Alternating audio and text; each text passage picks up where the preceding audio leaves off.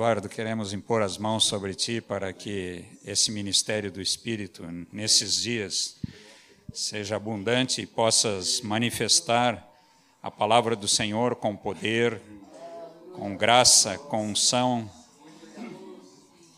Todos nós podemos estender nossas mãos e orar a Deus em nome de Jesus para que nada te falte, Eduardo.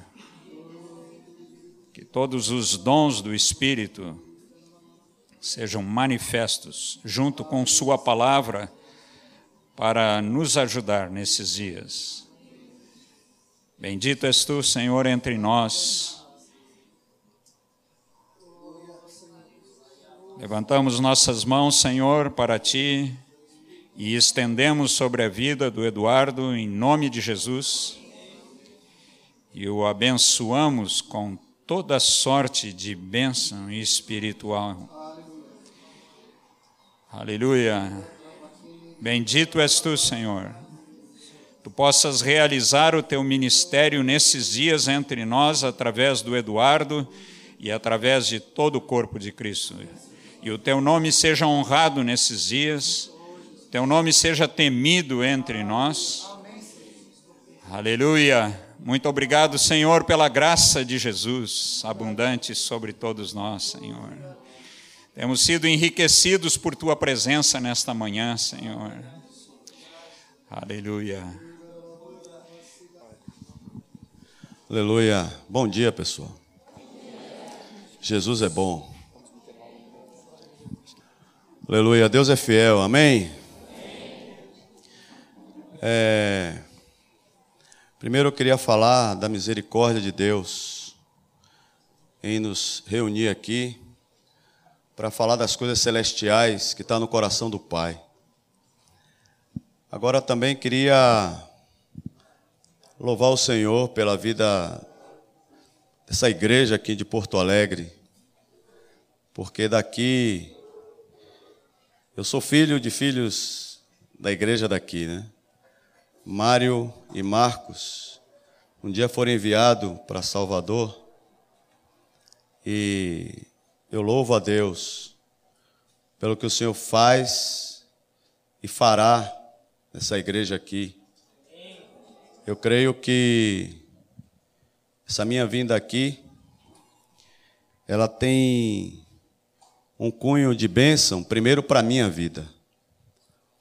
Ao me sentir aqui ajoelhado, e esses queridos companheiros pastores, que eu posso dizer, como Paulo, estão sempre em minhas orações.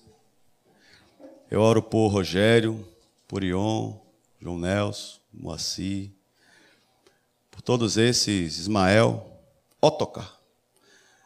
Que Deus, Otocar.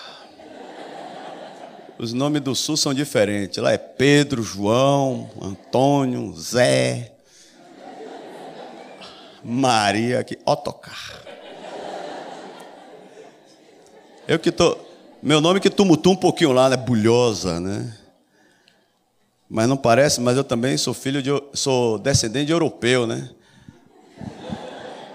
Minha avó era da cor da Coca-Cola, meu avô era louro dos olhos azuis, por isso que tem bulhosa. Né? Meu avô era espanhol. Como diz o outro, pior é nada, né? Mas é uma alegria estar aqui, diante da igreja, Creio que o Espírito Santo quer trazer um renovo sobre os solteiros. Geralmente, quando eu estou pregando para solteiros, eu creio que eu estou diante de uma assembleia do que Deus tem de melhor, né? Porque encontrar famílias estáveis aí fora é fácil. Congregações se encontra. Agora, solteiros santos, separados, que não namoram, que vivem uma vida exclusiva para Jesus, não é fácil. Na verdade, na minha leitura, que tenho grande inclinação a viver em função da restauração da Igreja de Cristo, eu vejo que o solteiro, ele é o selo de que a igreja está sendo restaurada. Amém? Vamos dar uma salva de palmas para os solteiros aqui, né? Aleluia. Amém. Agora vamos dar uma salva de palmas para Jesus nos solteiros. Aleluia. Aleluia.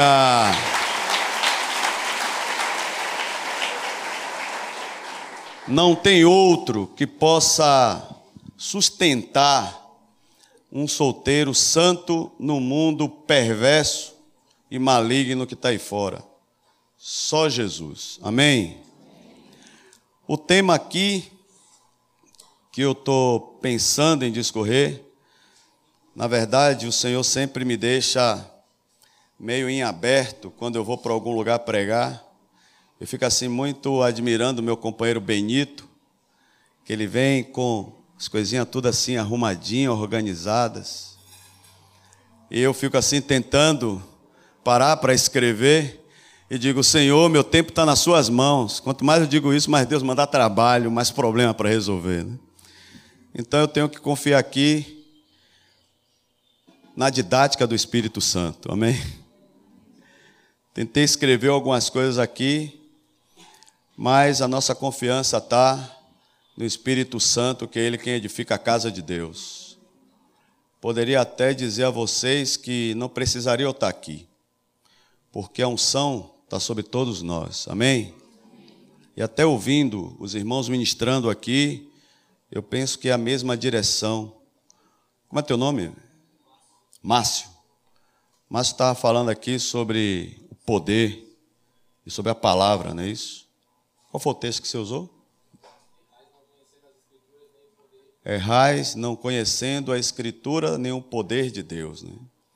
Eu pensava, né? A Escritura é a palavra de Deus. E o poder de Deus, o poder de Cristo está na santidade dele. Né? Quanto mais santo, mais poderoso. Se você quiser procurar saber a razão de tanto poder de Jesus, é porque ele era santo, separado, vazio. Deus não pode nos encher se estamos cheios de outras coisas. À medida que somos esvaziados, ainda que de coisas lícitas, o Espírito Santo encontra espaço dentro de nós para nos encher. Jesus tinha um coração que o Pai sempre tinha acesso. Amém? Aí depois, Tom estava aqui falando sobre paz. Eu penso que é o que nós precisamos de paz. Eu digo, é realmente não precisava nem eu ir lá falar, porque o Espírito Santo está ministrando, né? Esse ministério não é de homens, é o ministério do Espírito Santo. Amém? E eu pensava, enquanto Tom falava, de Jesus, quando ele disse: Aí vem o príncipe desse mundo, ele nada tem em mim. Eu creio que nesses dias aqui, nós temos que sair daqui fazendo coro com essas palavras de Jesus. A gente sair dizendo, ó, aí vem o príncipe desse mundo, ele nada tem em mim. Em Jesus não havia treva nenhuma. Jesus era luz, Jesus é luz, é transparente. Se pudermos definir Deus por um elemento físico, diremos que seria fogo ou luz. Né? A palavra do Senhor fala que Deus é luz, Jesus é o sol da justiça. João chega a dizer, João Batista, é, o pai de João Batista, Zacarias, em Lucas 1, chega a dizer: poeticamente que Jesus é o sol nascente dos céus. Né? Em Isaías fala que ele é o Shekinah do templo, ele era o fogo do altar. É... Timóteo fala que ele é a luz inacessível. É algo que nem todos vão estar. Todos pensam que Deus vai ser assim muito perto de todos. Não, Deus, aspectos dele será dele. Nem todos serão nossos. É um mistério. Mas Deus quer que nós digamos saindo daqui. Aí vem o príncipe desse mundo. Ele nada tem em mim. O que é que Deus não quer que tenha em nós? Quantos podem me responder o que é que Deus não quer que tenha em nós? O que é que você acha? Hein? Bom, ó, vamos trabalhar, eu não vou ficar falando sozinho. Amém? Trabalhar e não pela comida que perece, mas por aquela que permanece para a vida eterna. Vamos trabalhar. Amém? O que é que Deus não quer que esteja na sua vida? O que é? Pecado. Vamos todos dizer: Pecado. Pecado. Trevas. Amém? Eu creio que nesses dias o Senhor quer falar para nós sobre santificação, sobre separação, sobre consagração. Mas para falar desse assunto, primeiro nós precisaremos discorrer bastante sobre aquele que é o santo. Santo é Jesus. E também entender um pouco da expectativa dele com relação a cada um de nós e a forma como adquirir essa santidade. Não basta apenas eu querer ser santo por querer, ser separado, ser diferente. Nós temos que entrar nos procedimentos de Deus, porque quem nos santifica é Deus, é o Espírito Santo. Uma coisa, amados, é certa: não se trata apenas de seguirmos um código de regra ou um código é, de leis, mandamentos, é mais que isso. É seguir uma pessoa, é seguir aquele que deixou o túmulo vazio, é seguir aquele que está aqui nessa manhã, é seguir Jesus. Amém? Na verdade, essa questão de santificação, eu compreendo ela não apenas por uma separação fria, eu creio que passa por uma associação de princípios. Eu citaria três princípios aqui: o amor, a fé e o temor. Quantos aqui querem ser santos? Paulo, quando ele falava, mandando suas cartas, ele endereçava tanto aos romanos quanto aos coríntios. Ele dizia: a todos quantos foram chamados para serem santos. Quantos foram chamados para ser santo aqui? Amém. Não, porque o cara às vezes ele pode achar que ele foi chamado para ser salvo. Eu fui chamado para ser salvo, né? Aí começa a se enveredar por uma graça barata, e quando chegar lá na presença de Deus, ele vai ver que o lago de fogo está esperando ele, né? E aí é problema, meu amigo. Como dizia, como dizia ontem Moacir, perdeu o trem, né? Perdeu o trem da, da volta de Cristo. Eu creio que esse aspecto do amor, eu vou tratar o amor, é um tema bastante amplo. Eu queria falar dele só naquilo que conflita com a questão da santidade. Em João 13, acho que é 32, diz assim: Nisto conhecerão todos que sois meus discípulos, se tiverdes amor uns pelos outros. Vamos repetir? Nisto conhecerão todos que sois meus discípulos, se tiverdes amor uns pelos outros. O discípulo que andava com Jesus, assimilava o seu coração. Deus é amor, Jesus é amor.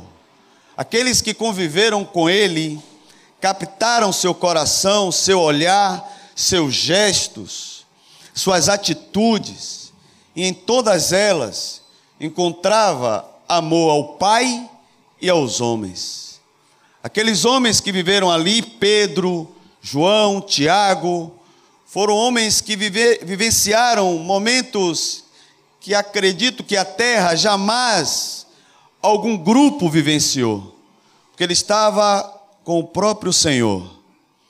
Jesus, com seu amor, conseguia unir um zelote, que era um homem extremamente radical, que queria a libertação de Israel pela espada, com um publicano, que era um judeu traidor, que cobrava imposto do seu povo para dar um império romano. O amor de Jesus era algo tão tão forte que trazia uma ligação não apenas do homem com Deus, mas de homem com homem, a ponto desses serem, acredito até que companheiros, que quando fala de um, fala do outro sempre próximo. Eu creio que o amor de Deus derramado em nossos corações pelo Espírito Santo, ele tem que produzir isso. O amor de Deus, ele não pode produzir separação de homem com homem. A santidade de Deus, a santidade que ele quer para sua casa, não é uma santidade que separa homem de homem, mas que aproxima homem de homem. Quando um doutor da lei o procurou para tentar resumir toda a lei, ele resumiu a lei numa palavra: a palavra é amor. A palavra amor e proximidade para Deus tem muito significado. Primeiro mandamento: amarás o Senhor teu Deus, é o que está dentro, mais próximo, e amarás o perto como a ti mesmo. Então, esse é o amor de Deus, através do Espírito Santo, que Ele quer que flua na casa de Deus. Amém? Um equívoco muito sério daqueles que se intitulam extremamente espirituais, conhecedores de verdades, separados e que até não desafiam a outros a serem santos, é porque eles se sentem super espirituais, melhores do que os outros. Assim, eles não estão vivendo a santidade de Jesus. Eles estão vivendo uma santidade farisaica, carnal, humana, que não procede do coração de Deus.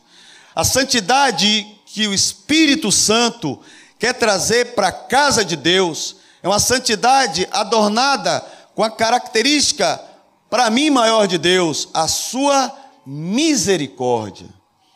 O amor de Deus ele vai se manifestar através de uma separação que o Espírito Santo vai fazer em cada um de nós, que não é trabalho de homem, é trabalho do Espírito de Deus. E assim vai produzir os elementos do Espírito. Há pouco louvávamos o Senhor, Tom estava aqui ministrando, e quando ele falou assim, ele disse: Irmãos, que o Espírito ministre o amor como fruto. É isso que Deus quer entre nós: amor, bondade em nossos corações. Amém? Extraindo, subtraindo toda a maldade de nosso coração.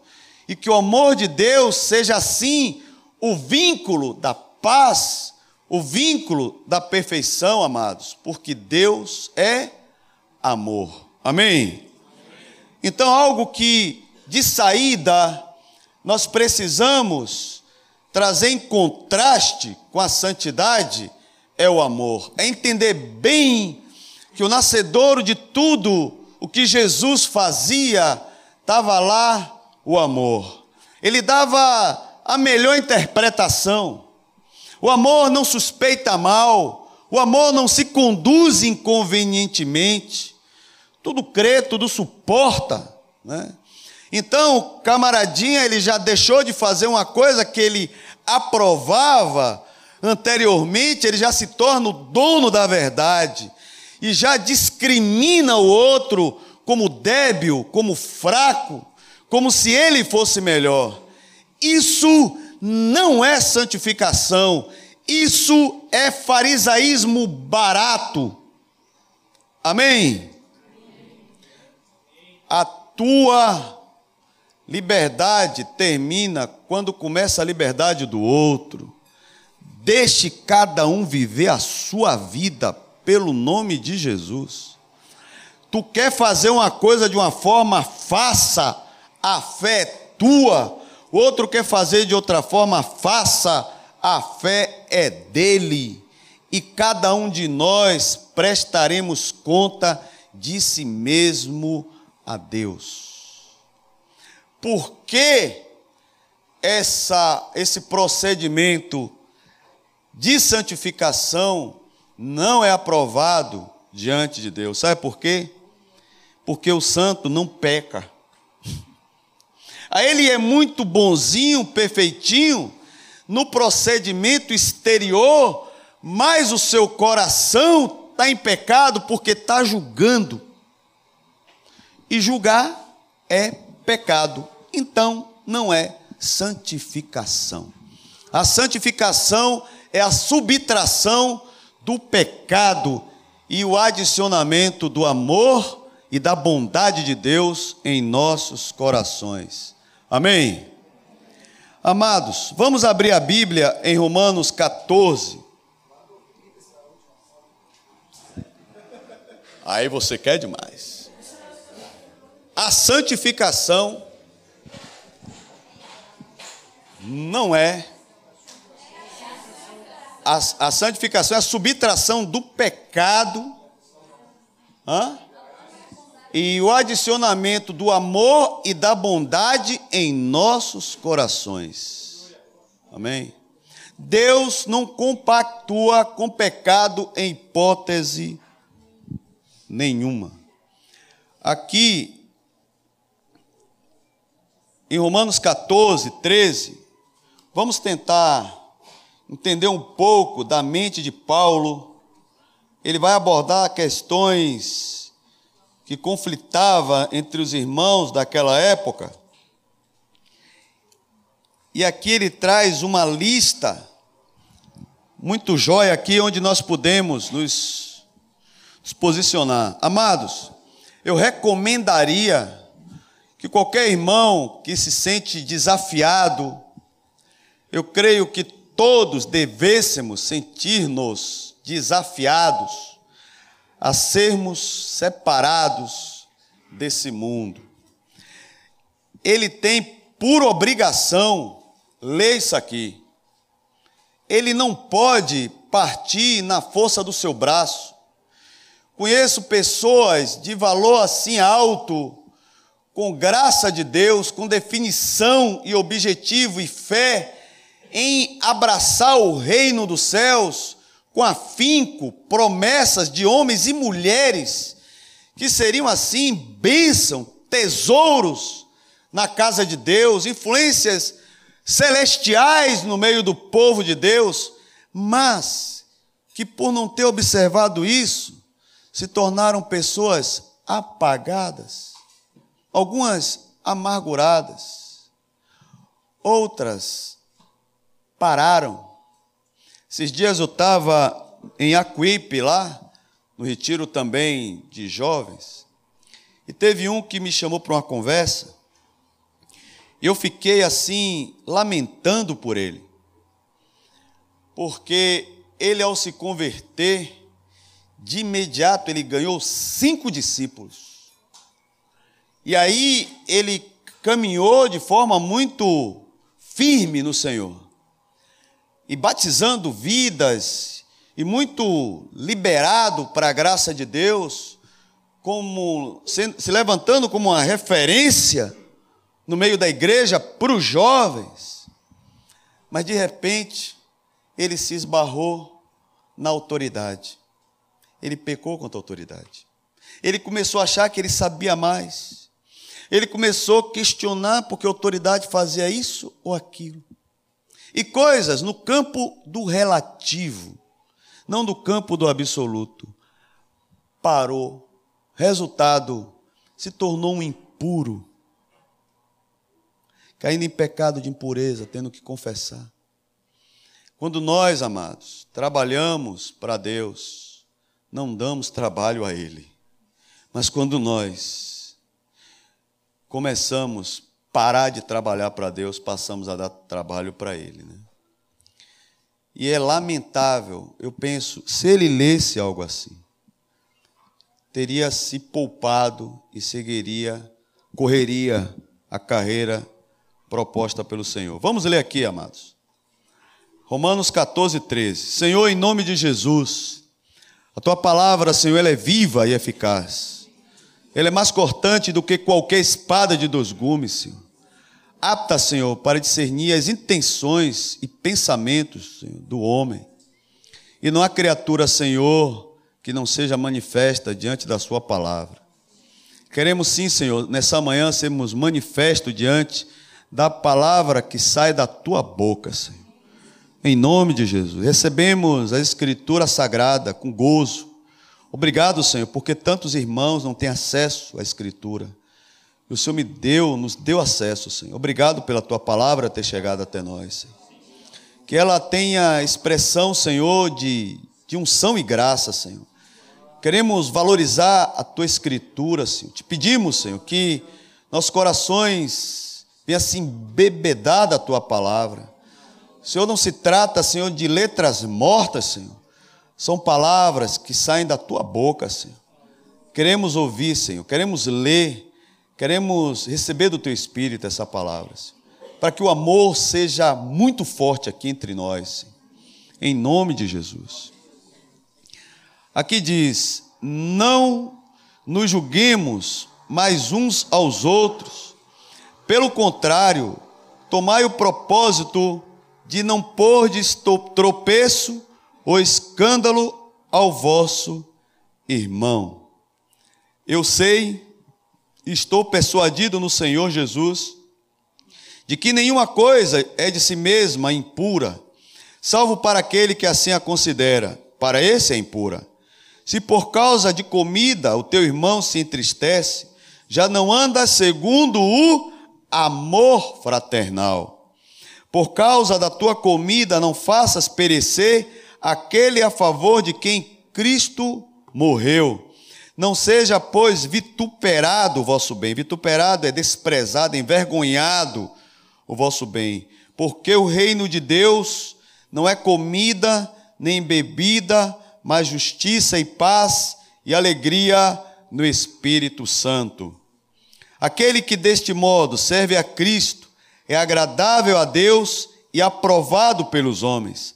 Assim, pois, seguimos as coisas da paz e também as da edificação de uns para com os outros. Não destruas a obra de Deus por causa da comida. Todas as coisas, na verdade, são limpas, mas é mal para o homem o comer com escândalo, com má consciência. É bom não comer carne, nem beber vinho, nem fazer qualquer outra coisa com que teu irmão venha tropeçar, ou se ofender, ou se enfraquecer. A fé que tens, tenha para ti mesmo perante Deus. Bem-aventurado é aquele que não se condena naquilo que aprova, mas aquele que tem dúvidas é condenado se comer, porque o que faz não provém de fé, e tudo que não provém de fé é pecado. Ora, nós que somos fortes, devemos suportar as debilidades dos fracos e não agradar-nos a nós mesmos. Portanto, cada um de nós agrade ao próximo no que é bom para edificação, porque também Cristo não se agradou a si mesmo. Antes, como está escrito, as injúrias dos que te ultrajavam caíram sobre mim. Interessante o final aqui que fala que Jesus não agradou a si mesmo. Eu penso que a palavra amor, ela não busca o seu próprio interesse, mas ela busca o interesse do outro. Amém? Olhe para seu irmão aí, olhe para ele aí. Pense assim, ele tem interesses. Eu tenho que buscar os interesses dele. Amém? Aproveite já que você está olhando para ele, dê um beijo nele aí, dê um beijo. Dê um beijo logo. É. Aleluia. O amor, né? Dá logo um beijo. Já está olhando, beija. É. Amém. Chega de beijo. Chega de beijo. Amém. Já já vai ter beijo e abraço. Aqui no versículo 15, Paulo fala no 15 aqui, ó. É, se por causa de comida o teu irmão se, se entristece, já não anda segundo o amor fraternal, amor de irmão. Por que eu peguei esse texto aqui para abordar esse assunto do amor? Porque a fé é algo muito pessoal. E geralmente a pessoa, quando vê falar de santificação, ela aborda logo esse, esse, esse tema da seguinte forma: é, tem que deixar de fazer isso, tem que deixar de fazer aquilo, tem que entrar na minha liberdade. E fato, no transcorrer da caminhada vai dar nisso, né? Só que esse não pode ser o nascedouro. O nascedouro não é a coisa pela coisa. O nascedouro é a nossa referência, é Cristo, o qual Ele é que vai nos santificando. Nós vamos olhando para Ele e vendo Ele em contraste de nós, e identificando em nós aquilo que não está compatível com Ele, e assim nos disponibilizamos ao Espírito Santo para que esse vá nos transformando. Não é uma transformação que ocorre da força humana, mas é uma transformação fruto de contemplação, obra do Espírito Santo de Deus. Amém? O contrário disso é algo que vai ter o começo, vai ter o começo, mas vai ter o fim programado. Você começa um dia, você para. Porque o seu fundamento é você, é que acha bonito, é que eu está fazendo. Isso aí não foi para isso que o Senhor nos chamou. O Senhor nos chamou para nós seguirmos a Jesus. Amém? Amém. Não podemos é, substituir os homens por Deus. Os homens são apenas referências, mas o nosso modelo é Cristo, amém? A gente aproveita e dá logo uma salva de palma aí para Jesus, né, irmãos? Vamos dar uma salva de palma para aquele que é o único modelo. Santidade, amém? Jesus, nosso Jesus, amém? Porque eu vou dizer uma coisa a você: você pega uma referência humana, estabelece ela como algo inflexível na sua vida, eu vou te dar a garantia de uma coisa: você vai se frustrar. Porque no dia que você encontrar o perfeito na face dessa terra, meu telefone é 713334 7042, me liga que eu quero conhecer essa criatura. Ele não está aqui. Ele está lá sentado no Pai, do lado do Pai, amado. Entendeu? Aliás, no dia que ele você vê-lo, eu vou estar lá junto, que a gente vai estar junto, amém? Porque o perfeito está lá do lado do Pai, amém? Nós estamos correndo a carreira do aperfeiçoamento, amém, amados? Vamos tirando o peso dos ombros. É, agora, quanto à questão do amor, eu creio que a abstinência de práticas, ela deve estar fundamentada na consciência do outro, né?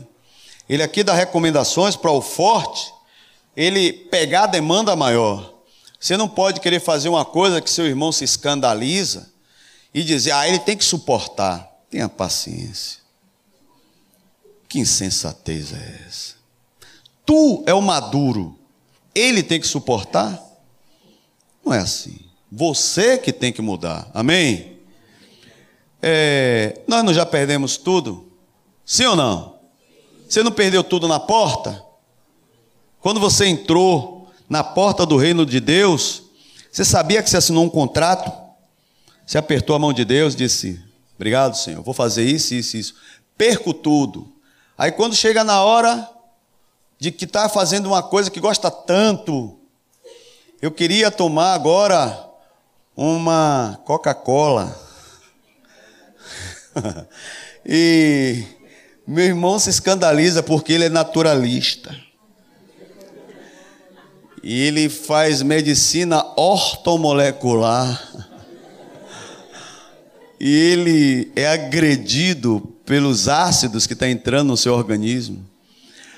Aí tatue ele de frente o bichinho com a cabeça assim rodando, vendo a porção de, de, de, de, de bactérias, né? de coisa ruim, está destruindo, e você. Na Coca-Cola. Que coisa feia. Né? Então, o que é que tem que acontecer? Tenha misericórdia da consciência do bichinho. Ele só come queijinho frescal, né? Ele só gosta da frutinha. Respeite. Não vá querer pegar aqueles, aqueles biscoitos cheios de. Como é que chama esse negócio hoje da gordura nova? Aí, vocês estão matando a pau, da gordura trans. Né? Então não vá. Aí você fica comendo aquela gordura. Eu tinha um que ia lá em casa. Aí eu comi uma bolacha creme crack. Eu digo, tenha paciência. Ele caía de pau no biscoitinho creme crack. Mas o rapaz fazia medicina, então não bota fruta, que a gente come a fruta, né, para viver em paz. Tem Coca-Cola, tem mais outras bebidas que já conhecem, né? Tem o vinho, né? Ah, você está com frio, toma um chimarrão, não é isso? Por que você vai tomar o vinho se o cara se escandaliza, né? Então, muitas vezes, a forma como você se separa, ela pode estar muito pautada no eu. E a gente tem que se lembrar que esse eu foi crucificado com Cristo, com o nosso velho homem. Amém? Eu creio que Jesus, ele via todas as coisas com seu olhar puro, como acessível, mas ele não se utilizava delas por causa do amor. Tem um texto, acho que está em João 17, que diz assim: E eu me santifico a mim mesmo para que eles sejam santificados na verdade, né? A tua palavra é a verdade. Então, nosso modelo é Jesus. Vamos nos santificar sim, amados? Santificação do coração. Em 1 Coríntios 10, 32 a 33, vamos abrir a Bíblia também lá. Diz o seguinte: Não vos torneis causa de tropeço nem para judeus, nem para gentios, nem tampouco para a igreja de Deus. Assim como também eu procuro em tudo ser agradável a todos, não buscando o meu próprio interesse, mas o de muitos, para que sejam salvos. Aqui, Paulo fala da questão do judeu, do gentil e da igreja de Deus. Eu fiz assim uma adaptação. Eu chamaria o judeu como o o crente, aquele evangélico tradicional, né? Eu chamaria o gentil o incrédulo. E eu chamaria a igreja de Deus, sem nenhuma pretensão, porque toda, todos aqueles que professam o nome do Senhor é igreja, são adaptação, digamos que sejam os irmãos mais próximos, né? E aqui a palavra de Deus não dá abertura a você desrespeitar a ninguém. Ninguém. Se você está no seu trabalho, o camarada é incrédulo, e você tem uma prática que escandaliza ele, você está sendo desaprovado diante de Deus. Está escrito aqui, ó. Eu não serei causa de tropeço, nem para judeu, nem para gentil, nem para igreja de Deus. Né? A igreja de Deus nem se fala. Também tem os irmãos das denominações. Nós falamos muito de unidade. Nós pregamos muito unidade. Mas unidade, amados, não é ganhar, é perder. Amém? É ver o, o interesse do outro, né? Para que a igreja seja uma, nós temos que perder. Não tem jeito. O irmão está lá, ele se escandaliza com o que não faz.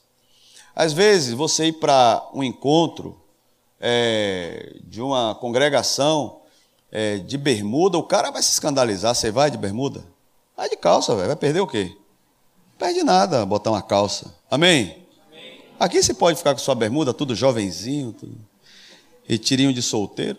É, aqui disseram que é para tirar o brinquinho, né? Tem o cara que que quer usar o brinquinho, o piercing, né? Diz que aquilo dá um mau hálito invocado. É, diz que o piercing dá mau hálito. Tem que estar informado aí para não se animar nessas coisas, né? Então, é, tem que dar informação ao povo, os meninos ficam tudo assim, querendo usar as coisas, né? Cuidado, viu?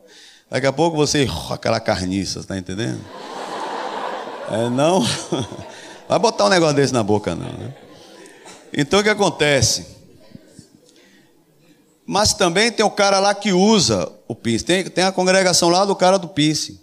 Você não vai chegar lá todo invocado. Não, deixa o cara botar o prego no olho, na cabeça, onde ele quiser, meu amigo. Problema dele. É, com ele deu, meu irmão. O cara não leu ainda a Bíblia lá que diz que for orelha é escrava. Um dia ele vai ter a revelação dele. Eu tive a minha, cada um na sua amizade continua, não é isso mesmo? Então. é, tem que respeitar. É ou não é? Quantos dizem amém aí? Amém. Cada qual no seu cada qual. Então, eu vou lá, o cara está lá adorando a Jesus. Jesus estava matando, estava roubando, usando drogas, largou tudo, está lá chorando aos pés de Jesus. Tem uma, uma bobagem aqui exterior nele, que o povo está lá, ah, não pode, tá, que coração ruim, viu? É, né? Não está olhando com os olhos de Cristo, está olhando com o olho carnal, amém? A gente tem que se sair disso aí, amados. E aqui qual é o resultado disso? No versículo 18 de Romanos 14, diz assim: que a pessoa será agradável a Deus e aprovado pelos homens. Lá em 1 Coríntios 10 também fala, né? É Paulo procurando ser agradável a todos. Eu creio que uma pessoa onde as crianças elas se aproximavam, se aproximavam e ficava ali com ela e não queria nem considerar os protocolos, sendo essa pessoa tão importante, invadia assim, queria estar com essa pessoa porque essa pessoa era muito agradável. Jesus era agradável. Amém? As crianças queriam estar com Jesus, né? Porque Jesus era agradável. Nós temos que ser agradáveis também. Não estou falando aqui você compactuar com coisa errada, não, entendeu, amados? Mas você não ser antipático, ser agradável, né? ser amoroso. Eu tenho uma definição assim da palavra misericórdia. Porque a palavra misericórdia parece uma palavra assim, muito misericórdia, né? misericórdia. Mas tolerante. Né? Sabe quem vai alcançar misericórdia? Só quem tiver misericórdia. Quem não tiver, não alcançará. Jesus diz: Bem-aventurados os misericordiosos que alcançarão a misericórdia. Então, se você tolera as pessoas, você vai ser tolerado também. Amém? Aqui no 19, diz o seguinte: seguimos as coisas da paz. Assim, pois, seguimos as coisas da paz e também as da edificação de uns para com os outros. Ou seja, a moeda tem dois lados. Eu tenho que ter a misericórdia de um lado, o outro também vai ter que ter a compreensão. Na medida que ele vê que aquilo é desconfortável também para mim, ele vai ter um comportamento de se abster de algumas coisas, respeitando também a minha consciência, o meu posicionamento. Então, o que Paulo fala aqui é que, não julgando uns aos outros, não pecando contra Deus, seremos assim homens que seguiremos a característica mais forte de Deus no Novo Testamento. No Velho Testamento, Deus era conhecido como Senhor dos Exércitos. Era o Senhor da briga, da luta, era o Senhor das batalhas. Davi, Abner, Moabe, aqueles homens guerreiros. Mas a aliança de Deus na cruz é aliança de paz. Paulo dizia: O que também vistes, recebestes, ouvistes, e vistes em mim, isso praticai, e o Deus da paz será convosco. Amós, ou é Ageu, não lembro bem, diz, profetiza com relação a Jesus, dizendo: E ele será a vossa paz. Já em Efésio, Paulo diz: e Ele é a nossa paz. Lá em Romanos também 16, fala que em breve Satanás, em breve o Deus da paz esmagará Satanás debaixo dos vossos pés. Então no Novo Testamento não fala de Senhor dos Exércitos, só tem um, um livro que fala, que é o livro de Tiago. Mas Tiago foi escrito, foi o primeiro livro inspirado e escrito, né, Tiago? Irmão de Jesus. Depois dos evangelhos escritos, nenhum mais fala sobre Senhor dos Exércitos. Então, o que temos que buscar? De antemão, a paz. Pense em algum irmão aí que você tem conflito. Satanás é o pai da amargura, é o pai do ressentimento, é o pai da confusão. Nosso Deus é o pai da cura, é o pai da união, é o Deus da paz. Amém? Amém. Então, as nossas práticas, elas não podem produzir no meio da igreja confusão, nem disputa, nem dissensão, nem facção, nem inveja, nenhum tipo de competitividade. Ela tem que produzir paz. Amém, amados? Eu creio, estava conversando com o Rogério sobre Jesus. Aí eu falando para ele que eu tenho meditado muito em Cristo ali de Belém, do seu nascimento, ao Jordão. Homem anônimo, homem que viveu, teve pai, teve mãe, teve necessidades, comeu. Acho que ele foi órfão também, que a gente não ouve depois falar de, de José, seu pai. Teve irmãos e irmãs, como fala lá em Marcos. E ele viveu com imperfeitos. Né? Mas depois daquele naquele batismo ali, eu acho que teve uma palavra que ecoa pela eternidade adentro, né? Depois que ele sai das águas, o pai diz assim: ó, esse aí é meu filho amado, em quem minha alma se compraz. Né? Me desafia muito isso. Me desafia muito isso. Para que eu quero um ministério? A minha pretensão aqui na presença de vocês, sabe qual é? Zero. Zero. Tanto faz estar aqui, como não está, é zero. Tanto faz estar cuidando de vida, como não, é zero. Nunca botei uma unha minha em nenhuma cruz, e se botasse ali nada seria a mesma coisa, né?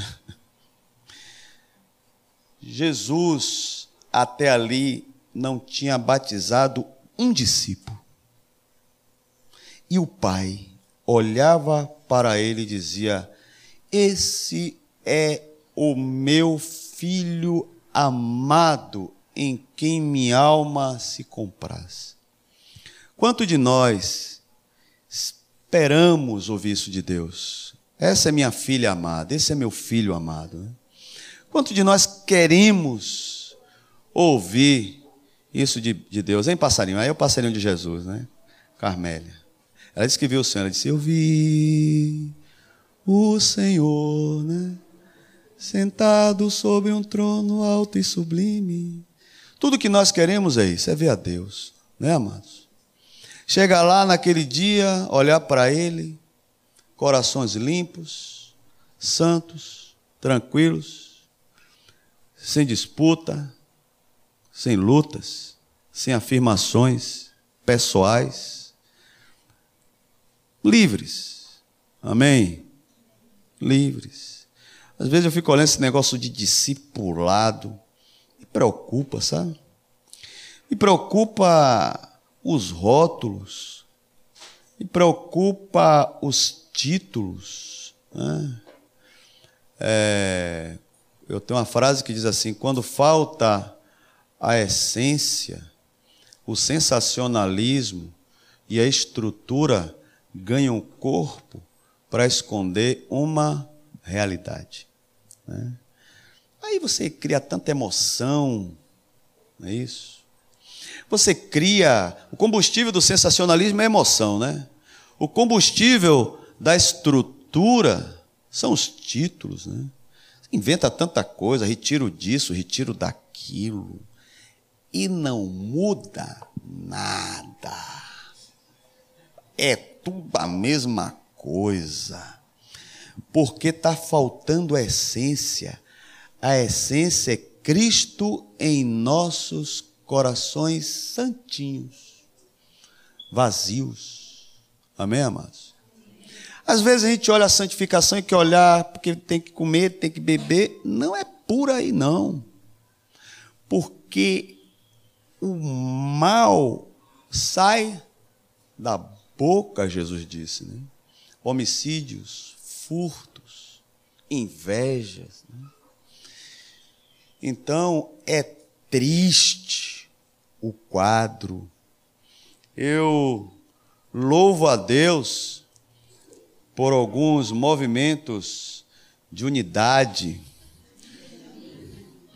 que o Senhor tem levantado no país para que sejamos um.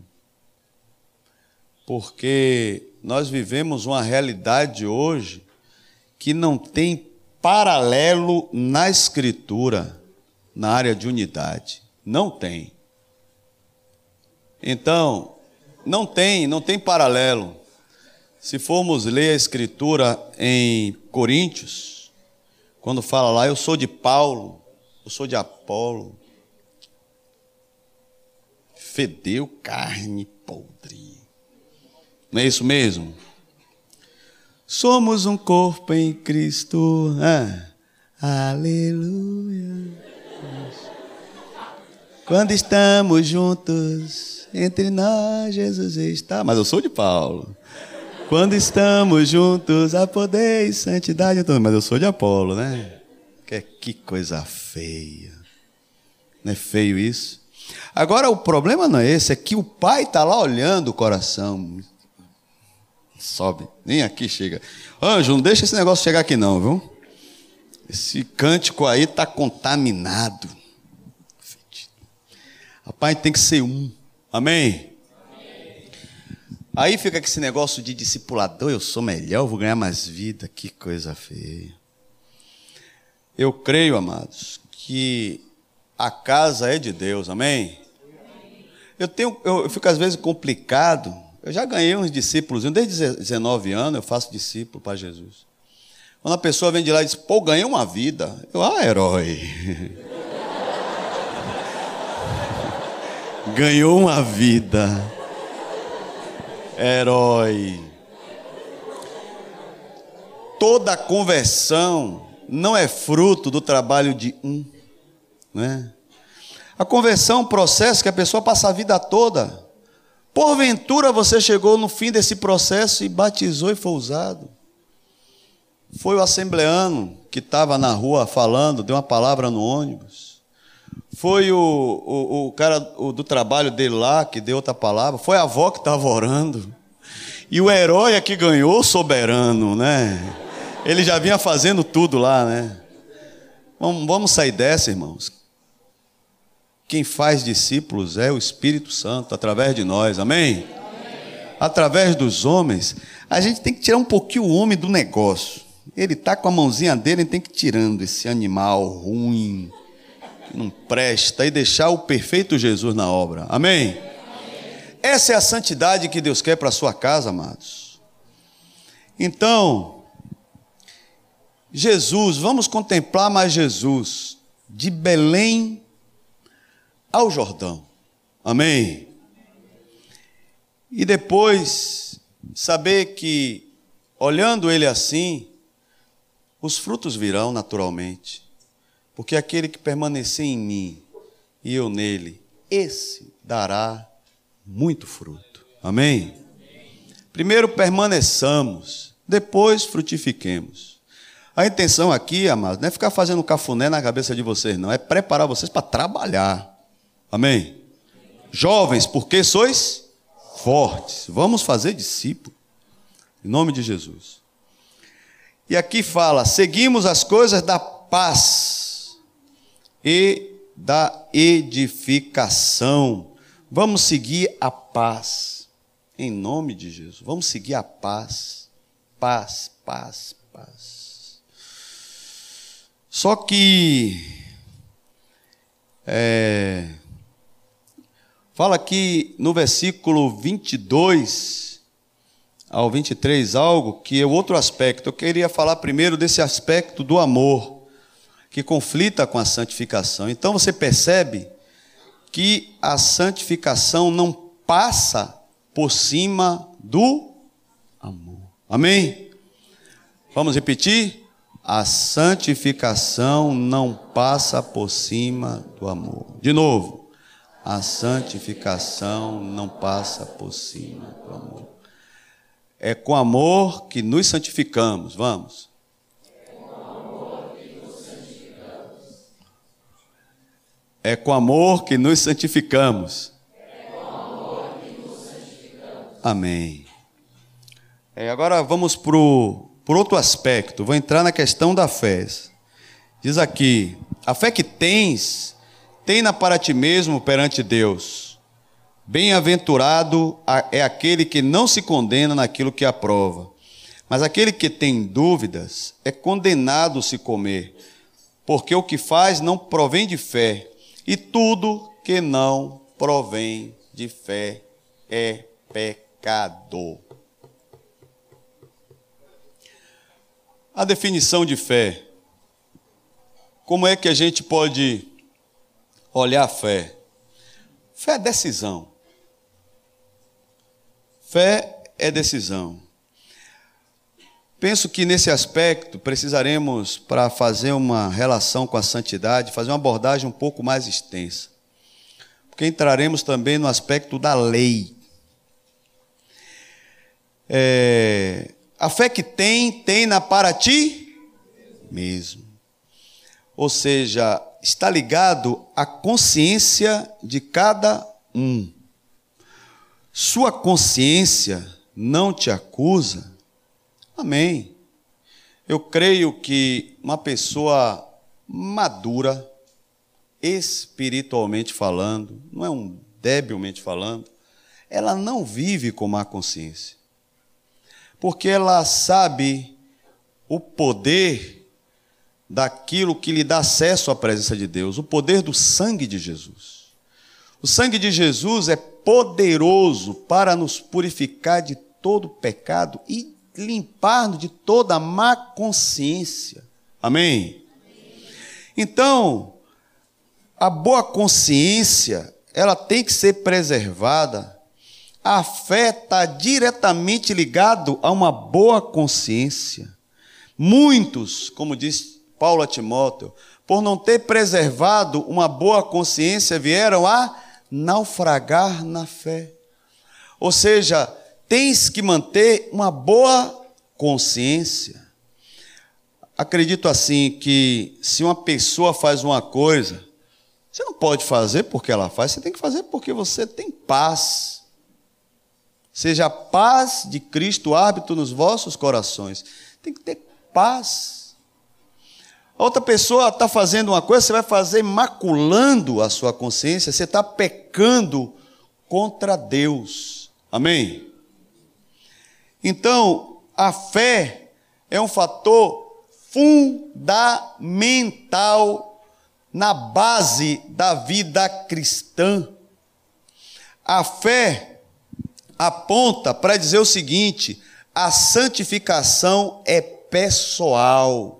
Vamos repetir? A santificação é pessoal. Vamos começar no Éden. O que primeiro nós podemos ver ali que Adão perdeu? Para que haja fé, você tem que ter primeiro um referencial. Tem pessoas que têm fé na fé. Tem outros que têm fé na lua e no sol. Né? Tem outros que têm fé em demônios, em ídolos. Então, o que determina a fé da pessoa é um referencial. O nosso referencial é Cristo. Amém? Então, a nossa fé tem que estar pautada só nele, em mais nada em mais ninguém. É visível que antes de qualquer coisa, Adão, ele fez uma leve transição de referencial com Eva. Ele deixou de olhar para aquele que era seu referencial único e exclusivo e se permitiu outro referencial. E quando ele foi ou ela se permitir a ouvir outro referencial, outro caminho pecou. Eu imagino Deus, quanta integridade moral há em Deus. Alguém que tem poder de criar seres onde ele dá o livre arbítrio, o direito de escolha. Parêntese, algo dado e nunca tirado em nenhum momento da história da vida da humanidade. Cada um tem o direito de escolher o seu próprio caminho. Amém? Você é um indivíduo você tem direito de escolher o seu caminho. Não falo isso por você ser egoísta, privativo, mas na liberdade do espírito, você escolheu o caminho da excelência sem se preocupar com o outro. Amém? E ali, Deus, quando cria o homem, ele cria o homem e diz: Ó, oh, é o seguinte, é, criei, te dei tudo isso aqui, agora tem ali, ó, a árvore, do conhecimento do bem e do mal. Todas as árvores do jardim pode comer livremente. Agora ali não coma não, porque no dia em que dela comeres, certamente morrereis. E disse: está nas suas mãos a decisão. Por quê? Porque a decisão aponta para a fé. Por isso que sem fé é impossível agradar a Deus. A ausência de fé é a ausência do exercício do livre arbítrio do processo de livre escolha que o homem vai decidir no seu caminho. Então, o que aconteceu com Adão? Adão, primeiro, ele perde o seu referencial, ele perde a sua fé. Nós não podemos pautar nossa fé em coisas ou apenas valores os princípios de Deus, ele tem uma força, sabia? Lá em, lá em acho que é Provérbios 4, 6, fala o seguinte: que é, se guardares a sabedoria, ela te protegerá. Se a, se a observares, se a cuidares, ela te guardará. Se a preservares, ela te guardará, né? Então, o que está se tratando ali? Princípios. Se você observa princípios, eles têm, eles têm um desdobramento, um princípio. O princípio da generosidade, da prosperidade e generosidade. Dá e dá-se-vos-á. Você deu, você recebe. Por que, que você acha que esse povo está aí, ó, é, entrando em corrente disso, corrente daquilo, e, e, e bota fita e bota copo em cima da televisão e faz essa coisa toda, porque tem fé naquilo lá. E a fé, ele vai lá, tem que dar, ele tome. Deus recebe. É princípio. O princípio por si só, ele se resolve. Quer ver? É... Um princípio aqui, das juntas e ligamentos. Você pode viver relacionando aí, ó, nas juntas, que ele por ele mesmo, você vai ter conselho, vai ter seu discipulador, que ele vai chegar e vai dizer: Ó, faz assim, você tudo dando certo. E Cristo? Cadê ele? Uma coisa boa está se complicando. Pela própria junta, relação um com o outro aí, a coisa vai andando, você vai vivendo. Creia nisso. Os princípios, ele por si mesmo, eles se resolvem. Mas Deus não nos chamou para isso. Deus nos chamou não para adorarmos as suas coisas, ainda que sejam seus princípios. Deus nos chamou para adorá-lo. Amém? Deus nos chamou para a gente olhar para Ele. Olharam para Ele e foram iluminados. Olharam para Ele e foram iluminados. Acontece que Deus nos chama para nós vivermos diante da Sua presença. Com Abraão, lá em Gênesis, ele diz: Abraão, anda na minha presença e seja santo. Anda na minha presença e seja perfeito. Então é na presença de Deus, é na referência que temos, que é Deus, é que nós seremos é, fervorosos, porque a fé verdadeira que vem de Cristo Jesus. Amém? Então, um dos aspectos da santificação é a fé. A fé tua, a nossa caminhada com Deus, ela tem que ser determinada por uma fé que você tem. Amém?